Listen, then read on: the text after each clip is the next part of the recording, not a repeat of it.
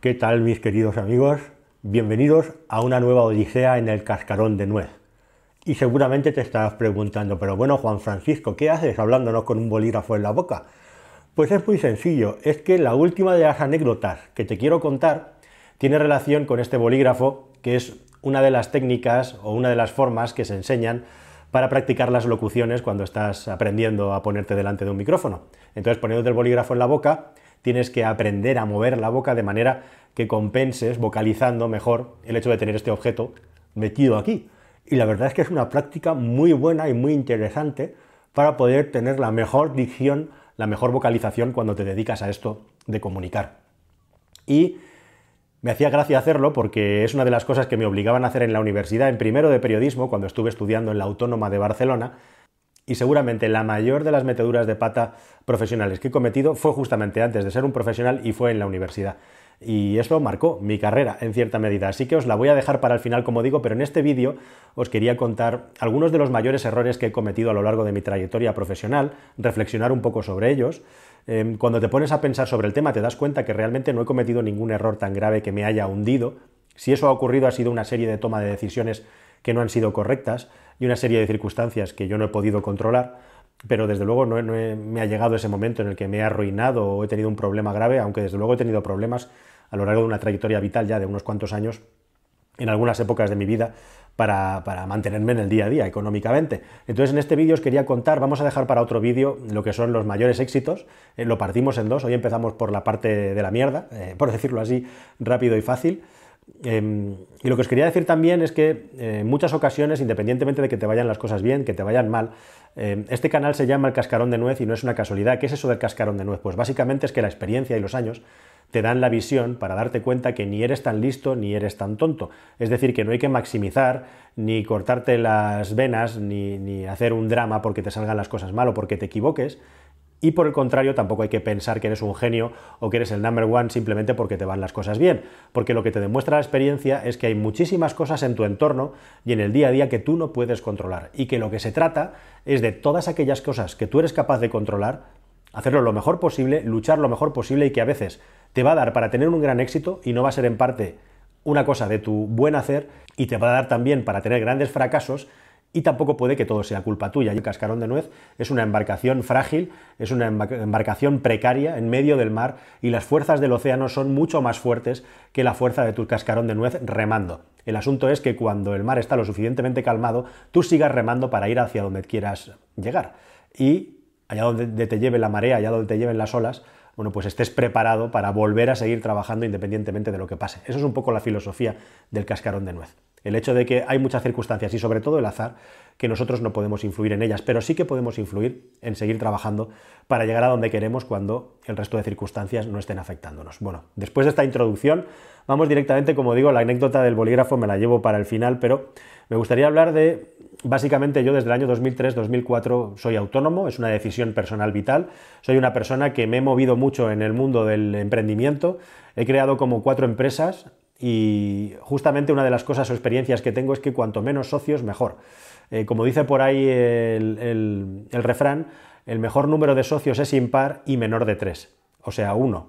Uno solo. Así que eso es un gran aprendizaje que desde luego le transmito a todos los demás, pero a veces a lo largo de la vida no queda más remedio que asociarse y cuando te asocias, querido amigo, es cuando vienen normalmente los líos y los problemas. Yo desde luego de mi experiencia si algo he sacado en claro es que prefiero tener como socio al banco o a un prestamista que solamente quiere dinero que a un socio que no va a estar al 100% en el proyecto, que no tiene las mismas capacidades que tiene tú, que está haciendo otras cosas, que no tiene los mismos intereses que tienes tú.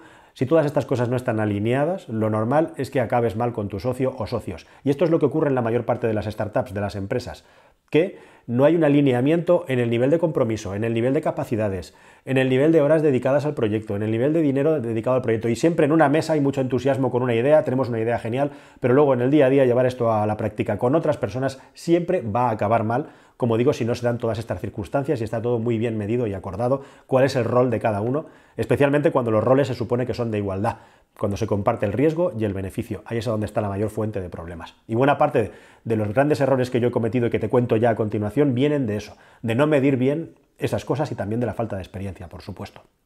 Como os decía, Soy una persona que en mi vida eh, llevo ya pues prácticamente 16, 17 años trabajando de manera autónoma y una de las cosas que he hecho a lo largo de este tiempo es que jamás me ha dolido en prendas, aunque ya me haya metido en un proyecto, ya haya estado dos, tres, cuatro meses nada más, salirme cuando he visto que la cosa no me gustaba o cuando no estaba de acuerdo con lo que se estaba haciendo y yo no tenía la capacidad de cambiar las cosas.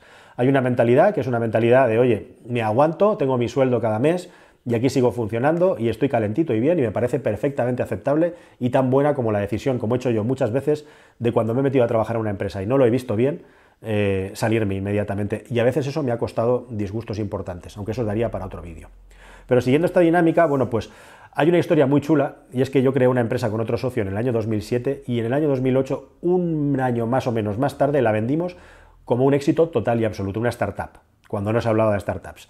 Ese tema, esa historia, os la dejo para un próximo vídeo porque merece un capítulo aparte. La cuestión es que mi ex socio, eh, con quien guardo todavía una buena amistad, se marcha a vivir a Estados Unidos después de haber vendido la empresa. Yo me quedo trabajando en la empresa con el nuevo propietario de director comercial y director de comunicación y marketing. Y va pasando el tiempo y bueno, pues me surge la oportunidad de meterme en un proyecto paralelamente a lo que estaba haciendo en esta empresa ya como em, empleado pero autónomo eh, y en buena parte a éxito. Eh, de meterme en un proyecto que era un, proyecto para crear un canal de pruebas de coches en vídeo. Estamos hablando año 2009-2010. Eh, YouTube acababa de empezar, era imposible ganarse la vida en Internet haciendo vídeos de coches todavía.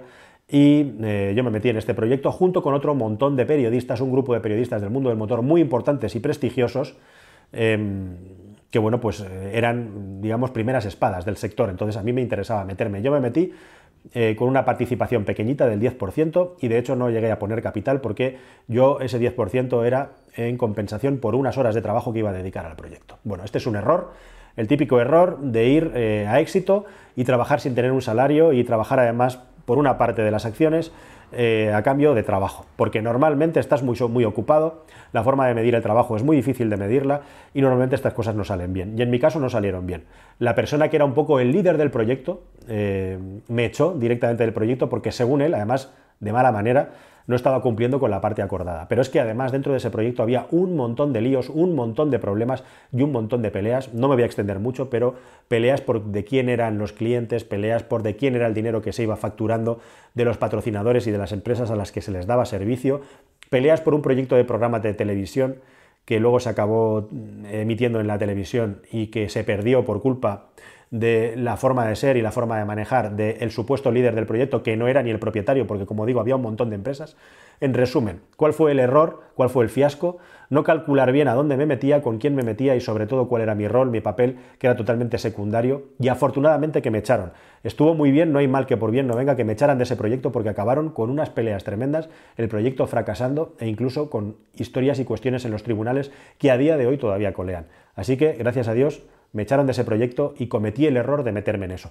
Y os cuento esta historia porque justamente a los autónomos nos pasa mucho, especialmente cuando arrancamos con un proyecto incierto que no tenemos los ingresos garantizados. Es muy distinto al típico trabajo de autónomo que se mete de albañil, de lampista, de instalador, de transportista, de lo que sea. Aquí estamos hablando de profesiones más difusas, de profesiones que no tienen una clientela fija y que se tienen que ir ganando la clientela poco a poco, de irnos metiendo en marrones y en proyectos que tampoco tienen unos ingresos fijos, como montar varias pistas eh, de circo con los platos girando sin tener los ingresos asegurados. Y es que es el mal del autónomo, eh, que el trabajo no te deja trabajar y no te deja tener la mente clara de hacia dónde te tienes que dirigir y como no tienes los ingresos garantizados te vas metiendo en embolados en los que al final no acabas cumpliendo con el trabajo que tienes que hacer y además no te dan los ingresos. Acabas perdiendo un montón de tiempo, de energía y en algunos casos de prestigio. Seguramente que muchos de vosotros os veis reflejados perfectamente con esto que os estoy contando. Así que esa es una gran lección que hay que tomar. Cuando alguien se mete en un proyecto, si puede ser, métete solo en uno. Si no te metes solo en uno y te metes en varios, es porque tienes el suficiente capital como para poder manejar a las personas que te van a ayudar para hacer esos proyectos y pagarles. Pero tú no pierdas tu tiempo en intentar llegar a todo porque es imposible. Y de hecho esa sigue siendo una de mis grandes luchas personales que mi cabeza va mucho más rápido de lo que mis capacidades económicas y físicas van. Y es una pelea que tengo que tener cada día conmigo mismo para no meterme más embolados de los que eh, soy técnicamente capaz eh, de meterme. Bueno, dicho todo esto, llega la crisis, hay bastantes problemas económicos en el país, yo tomo una serie de decisiones, Una de ellas es, al final, no quedarme con esta empresa, que el dueño que nos compró la empresa y para la que yo trabajaba lo quiso vender por segunda vez, intenté quedarme con ella, al final no me la quedé, esta también es una historia para no dormir. La cuestión es que me quedé un poquito en terreno de nadie con mi pequeña productora, las cosas no me iban muy bien, me metí en un proyecto de emprendimiento que me seleccionaron, me dieron un premio y estuve un año y pico teniendo que viajar a Ciudad Real, 200 kilómetros casi a diario, para al final que el banco que promovía este proyecto de emprendimiento eh, no me diera el dinero que me había prometido y que me correspondía por haberlo completado satisfactoriamente. Eso fue un problema muy gordo para mí. Entre medias, eh, me surge la oportunidad eh, de un proyecto maravilloso y me meto en él un poquito a la desesperada para generar recursos, que es hacer un documental sobre la búsqueda de Miguel de Cervantes. Y aquí está mi segundo gran error después de ese proyecto de vídeos de coches para Internet. El proyecto de Cervantes da también para un nuevo vídeo que os voy, a grabar en una próxima edición del Cascarón de Nuez para contaros todo lo que pasó ahí dentro. Pero el caso es que yo conocí a la persona promotora de la búsqueda de Cervantes. Seguramente os sonará que en los medios de comunicación se contó como un grupo, digamos, de investigadores, de historiadores, de técnicos, expertos en eh, medicina forense, de huesos, expertos en georradar. Eh, se unieron para intentar encontrar a Cervantes, que supuestamente está escondido, está enterrado, mejor dicho, bajo el suelo de una iglesia muy modesta que pertenece a una congregación modestísima de monjas. Y bueno, pues desgraciadamente en nuestro país somos así. Shakespeare, por ejemplo, en Inglaterra tiene un pueblo dedicado a Shakespeare, tiene una catedral donde está enterrado. Aquí nadie se había preocupado de encontrar a Cervantes, que por cierto murió con pocas horas de diferencia respecto a Shakespeare. La comparación entre uno y otro resulta fragrante. Lo que pasa es que a mí, eh, bueno, pues eh, evidentemente esta historia me parecía fascinante, el hecho de poder encontrar y rendir homenaje a Cervantes como merece, eh, un héroe nacional y de la lengua hispana, pues me parecía una historia maravillosa para contarla en un documental. Y de hecho os tengo que decir, y aquí lo digo sin ningún tipo de, podríamos decir, vergüenza, que si el proyecto de Cervantes se activó fue en parte porque entré yo, porque en ese momento a Fernando de Prado, el historiador, que digan lo que digan por ahí, fue quien promovió el proyecto en relación con otra persona que no voy a mencionar porque no me da la gana, eh, que se dedica al asunto de los georradares, ya os contaré más en ese próximo vídeo. Em, bueno, pues hasta que no llegué yo, eh, no había dinero y nadie le hacía caso a Fernando de Prado, que era quien se movía para conseguir el dinero para intentar sacar a Cervantes. Hace falta dinero, hace falta un proyecto eh, que mezcla, como digo, la investigación científico-médica con la arqueología, con un montón de permisos con la iglesia, porque al final esas monjitas, por cómo funciona eh, pues el escalafón eclesiástico, tienen que pedirle permiso a los responsables de la iglesia, de la demarcación en la que está la iglesia, en fin, hay que pedir permiso, por supuesto, también al Ayuntamiento de Madrid. Hay un montón de trámites legales, científicos, técnicos y hace falta dinero. Nadie le hacía caso a Fernando de Prado, iba llamando a puertas en el contexto de la crisis y poco menos que se reían de él. Hasta que, llegó, hasta que llegué yo y este Don Quijote, que es Fernando de Prado, le propongo hacer un documental con dos finalidades básicas. La primera de todas, contar en una película la búsqueda de Cervantes, que me parece fascinante y que tiene un poder eh, como producto para vender a nivel internacional tremendo. Y en segundo lugar, documentar todo este proceso sin saber al final si realmente íbamos a encontrar a Cervantes o no. Entonces, fue justamente cuando Fernando de Prado dijo, ojo, que tenemos a un productor que está trabajando para mover el proyecto y tal, cuando la gente empezó a levantar las orejas. Y desgraciadamente lo que pasó aquí, y aquí sí que yo fui muy pardillo, es que quien levantó las orejas, que es todo este dramatis personae que te he presentado, las levantaba para ver cuánta pasta podían llevarse. Básicamente es eso. Y estamos hablando de altas instancias de la Iglesia en España, estamos hablando del Ayuntamiento de Madrid, en menor medida de la Comunidad de Madrid y por supuesto también de todos los personajes técnicos, científicos involucrados en el asunto, Georradar, Sociedad eh, Científica Aranzadi, etcétera, etcétera, etcétera. Así que yo acabé metiéndome en, una jauría de lobos en la que salí completamente escaldado, me robaron directamente el proyecto porque yo tenía todo esto firmado y apalabrado con el señor Fernando de Prado, pero la parte técnico-científica acabó apropiándose del, proyecto y dándole una patada en el culo al señor Fernando de Prado, que es quien se pasó años moviéndolo en los medios de comunicación y llamando a puertas para intentar conseguir que se consiguiera la financiación del proyecto de Cervantes, que si recordáis al final acabó siendo un fiasco Muchos medios de comunicación acabaron diciendo y concluyendo que esto había sido una chapuza. No sabemos si Cervantes está ahí, si no, si los restos que se encontraron son de él o no. Y esto se sabía bastante bien antes de empezar a buscarlo, pero lógicamente ya no había marcha atrás. ¿Se hizo un documental? Sí, no lo hice yo. Me lo quitaron, como digo, me lo robaron. ¿Habéis oído hablar del documental de Cervantes? No. Un fiasco de proyecto en el que además yo me sentí, pues eso, que no estaba preparado a nivel de networking, no estaba preparado a nivel de negociación, a nivel de política, para meterme en lo que me metía. Pero esto del asunto de Cervantes, os lo guardo para un próximo vídeo en el que voy a dar muchos detalles. Y desde luego parece que Cervantes está maldito, el, personaje, desgraciadamente. A mí también la, maldición de Cervantes me dejó en una situación extremadamente delicada después de todo el esfuerzo de tiempo y de trabajo dedicado a este proyecto, en el que yo creía ciegamente. Y Fernando de Prado, desgraciadamente, se conformó con recibir honores por ser la persona que había puesto en marcha el proyecto de buscarlo, cosa que yo tampoco estoy de acuerdo, aunque guardo una excelente relación con él y espero que algún día volvamos a trabajar juntos.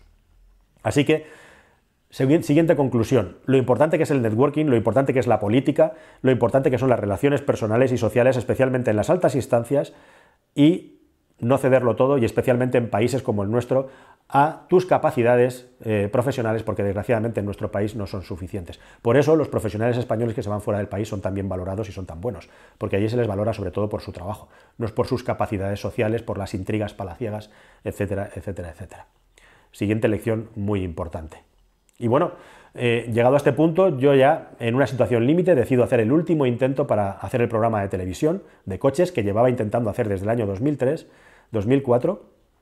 Consigo la financiación de un banco por primera vez creo mi propia sociedad, yo solo, con 3.000 euros, la SL, hoy en día hacer una SL está tirado. Además, ojo, eh, que no tenía los 3.000 euros, que tú puedes crear una sociedad con bienes que tengan el mismo valor que 3.000 euros. Yo en mi caso puse una cámara y puse un ordenador portátil, que era lo que tenía, y con eso ya creé mi SL, además con la ayuda del ayuntamiento de, de turno. Todos tienen oficinas de apoyo a los emprendedores, está tirado hacer una SL hoy en día aunque el 80 y pico por ciento de las SLs creados, creadas pasados dos años desaparecen. Bueno, y me empezó a ir mucho mejor, oye, casualmente, me ha costado mucho trabajo, pero pasado cierto tiempo y cierta inercia me empezó a ir mucho mejor.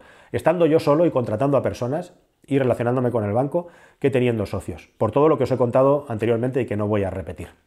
Bueno, un tercer gran error, y que es un poco eh, relacionado con el asunto del cascarón de nueces, que nunca puedes saberlo todo y tenerlo todo controlado en todo el momento. Y es que eso lleva a muchas personas a quedarse inactivas, a quedarse paradas, a no tomar decisiones. Y bajo mi punto de vista es mucho mejor decidir y equivocarse que no equivocarse pero quedarse parado. Y todo esto lo digo porque em, en el caso de YouTube, yo mi canal de YouTube lo tengo creado desde el año 2008 pues a lo mejor un par de años después de que YouTube se fundara. ¿Por qué lo creé? Bueno, pues porque podía ir subiendo en el canal los vídeos que iba creando, programas pilotos, pruebas de coches, mis pruebas que hacía para intentar hacer el programa de televisión. Y el tercer error más importante, pero que no me arrepiento porque esto ha sido así, es que yo nunca he creído en YouTube hasta que he empezado a creer cuando he visto la repercusión que tenía y cómo funcionaba, en mi caso, porque yo estaba obsesionado con hacer mi programa de televisión y he estado todos estos años subiendo vídeos. Si hacéis arqueología dentro de mi canal de YouTube, vais a ver que los vídeos más antiguos son de 2008. Eh, ahí ya subía vídeos. Entonces, bueno, pues yo he dejado pasar la oportunidad de haber podido estar en YouTube mucho antes y tener un canal mucho más potente, potente si me hubiera dedicado antes a esto. Y de hecho yo cuando empecé a enriquecer mi canal de YouTube de una manera más o menos seria, no, tenía ni siquiera una periodicidad fija, como hacen ahora algunos imitadores, eh, es el hecho de... Em, intentar promover mi programa de televisión. O sea, yo empecé a subir vídeos a YouTube para promover mi programa. Y al final, como decía un jefe mío, el carro se acabó poniendo delante de los bueyes, ¿no? Al final YouTube ha acabado siendo mucho más importante que el programa de televisión. Pero me ha costado muchísimo. E incluso algunos amigos me lo decían. Juanfran, empieza a subir vídeos a YouTube, hombre, que tú tienes ciertas capacidades, etcétera, de comunicación, ¿eh? Y no les hacía caso. Y me ha costado un montón entenderlo. En este caso, bueno, pues ha sido por una cabezonería mía y podría estar mucho más arriba. Quiero decir eso decir que esté enfadado me arrepienta para nada, en absoluto. Cada cosa llega cuando tiene que llegar.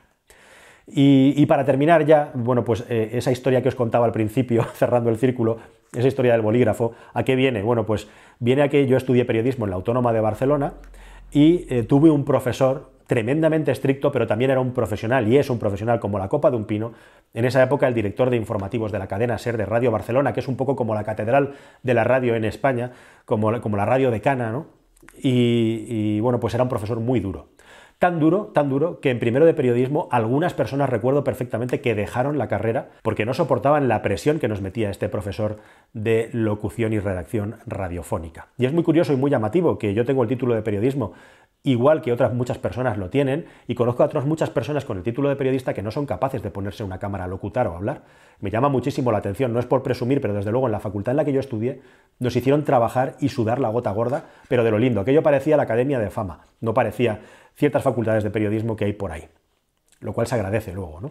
Porque he podido poner en práctica muchas de las cosas que he aprendido y otras he tenido que desaprenderlas también. Pero la cuestión es que, bueno, pues yo digamos que ese, ese nivel tan duro y tan fuerte eh, me gustaba, me suponía un reto, yo soy un fanático de la radio y em, yo creo que le caí bien al profesor después de todo el proceso de aprendizaje, que fue duro, y llegamos a ciertos niveles en los que ya nos sentíamos cómodos, estábamos bien y creo que le caí en gracia a ese profesor, además hacíamos cosas muy interesantes, muy divertidas. Yo, mientras tanto, empecé a hacer prácticas en una radio también, estuve en dos radios trabajando, de hecho, en una de las radios me ofrecieron un contrato laboral remunerado para irme a trabajar en los servicios informativos y no quise aceptarlo porque era incompatible con mi horario y quería terminar la carrera. Además de eso, de trabajar en la radio, también lo compatibilicé con ser jefe de prensa y responsable de delegado, es decir, responsable de expedición del grupo de un equipo de baloncesto profesional con el que viajaba por toda España e iba combinando todos estos trabajos, radio, equipo de baloncesto, facultad. Entonces, bueno, pues algunas asignaturas no llegaba y tenía que ir algunas veces por la mañana y otras por la tarde para poder llegar a todo, ¿no? Y en una de estas, yo creo que estaría en tercero o cuarto de la carrera, eh, estaba en un par de horas muertas y me estaba comiendo tan ricamente un bocadillo en uno de los pasillos enormes de la facultad de la Autónoma de Barcelona de Bellaterra. Y eh, bueno, pues en estas que pasa ese profesor que hacía meses que no veía y me ve y se me acerca a preguntarme, hombre, Juan Francisco, ¿cómo te va la vida? ¿Qué tal? Hace tiempo ya, ya no trabajaba con él, ¿no? Porque él trabajaba sobre todo con los alumnos de los primeros cursos. Y entonces empiezo a contarle mi vida y en un momento dado este profesor como digo, director, eh, cargo importante dentro de la cadena SER, me pregunta, oye Juan Francisco, ¿y qué estás haciendo ahora? ¿Estás trabajando? ¿Estás haciendo algo eh, profesionalmente, al margen de estar aquí terminando la carrera? Y yo voy con toda la inocencia del mundo, le digo, ah, pues sí, estoy trabajando de jefe de prensa del equipo de baloncesto, me va fenomenal, viajando por aquí, para allá. Y en ese momento ya me di cuenta que estaba metiendo la pata hasta el fondo, porque tengo toda la sensación que este señor simplemente, llanamente, al encontrarse conmigo, me dijo, ostras, tengo aquí un cargo, tengo una serie de puestos de becario, lo que sea, me parece que este muchacho a lo mejor podía venir a hacer unas prácticas y unas pruebas conmigo en la radio. Y yo voy y le cuento que sí, que estoy súper ocupado, que me va muy bien. Y el profesor me dijo, ah, pues muy bien, me alegro mucho, no sé qué, no sé cuántos. Siempre me quedaré con la idea y con la duda, yo creo que sí, de que me estaban ofreciendo un puesto para entrar allí a hacer prácticas y yo lo deseché. Y es que muchas veces me ocurre que, digo la verdad incluso cuando no debo. Y, y bueno, por inocencia, pues le dije cómo me iba. Y pasó una cosa muy curiosa, pasó una cosa muy curiosa a continuación. Y es que perdí esta oportunidad que toda la vida me voy a acordar de ella. Yo soy una persona de radio, como os digo, renuncié a ese contrato en la radio. Posteriormente, a través de una cadena de televisión, me propusieron ser el responsable de deportes de una televisión comarcal, no local, sino comarcal, sur de Barcelona, muchísima audiencia, cientos de miles de, espectadores, medio millón o más. Y acepté, con lo cual dejé de ser jefe de prensa del equipo de baloncesto. Y también estaba trabajando ya en esa última época eh, unas horas en una imprenta de diseñador gráfico haciendo trabajos a tiempo parcial para sumar un sueldo y mientras tanto terminando la carrera. Y lo dejé todo eso para meterme de jefe de informativos y a los tres o cuatro meses cierran la cadena porque la Generalitat de Cataluña le quita la licencia a esa cadena de televisión. Así que me quedo sin ser jefe de prensa, me quedo sin prácticas en la cadena SER, me quedo sin el trabajo en la imprenta y me quedo también sin ser el responsable de prensa del equipo de baloncesto. Me quedé a cero. Y además, además, yo había renunciado a las prácticas en la universidad porque yo quería entrar en el gabinete de comunicación de la eh, Liga ACB de baloncesto. Yo me quería dedicar al mundo del básquet. Y había dos plazas. Una era para Arseni Cañada, que os sonará el nombre, es el que lleva los informativos de, eh, deportes en la televisión española, o ha estado unos años llevando los deportes, persona del baloncesto de TVE tras Pedro Barte, y el otro era yo. Bueno, pues la ACB retira esos dos puestos y Arseni consiguió entrar en prácticas dentro de televisión española. Yo tenía un poco menos de nota que él y me quedé sin entrar en televisión española, que era otra opción que yo había puesto. Y además, como yo había trabajado en todo esto, decidí presentarlo a un comité para que me convalidaran las prácticas con el trabajo que yo ya había hecho. Y me las convalidaron, con lo cual yo no entré a hacer prácticas, renuncié a las prácticas, pero me quedé sin ningún trabajo. pero bueno, eso como siempre, eh, cuando se cierra una puerta se abre otra, pues me abrió los ojos al mundo profesional y mientras otros estaban haciendo en prácticas, aunque no pude entrar en lo que yo ya quería, yo ya estaba preparado para dar el salto al mundo laboral y en el mundo del periodismo y la comunicación. Así que bueno, pues esta sería, digamos, la mayor cagada que he cometido con ese profesor y todas las consecuencias que tuvo a posteriori, ¿no? Ya veis, ¿no? El efecto mariposa. Y como muchas veces problemas, fallos, eh, enfados, peleas, crisis, quiebras, te llevan a encontrar algo mucho mejor. Como por ejemplo esto que estamos haciendo tú y yo hoy aquí en este canal. Así que bueno, yo creo que lo voy a dejar aquí. Estos son los que yo considero mis mayores fracasos. Afortunadamente no he tenido ningún pufo, y toquemos madera, eh, tan grande como para, para, haberme metido en un problema muy grave, pero sí que lo he pasado en mal en muchos momentos, como nos ha ocurrido a todos en alguna vez en la vida. Y si os parece, en un próximo vídeo os cuento cuáles son mis grandes aciertos, mis mejores momentos, y también relativizamos eso, lo bueno que hice, porque hay muchas veces que las circunstancias no controlan y están a tu favor, y en este caso también lo malo que haces, porque en muchas ocasiones no tienes la información, no estás preparado o simplemente hay circunstancias externas. Recordad, el mar tiene más fuerza que cualquier elemento que haya en la Tierra, incluido un pequeño cascarón de nuez. Nada más, queridos amigos, os dejo, nos vemos en el siguiente vídeo y si os parece, yo me quedo aquí practicando la vocalización y la dicción con un bolígrafo en la boca. Hasta el próximo vídeo, adiós.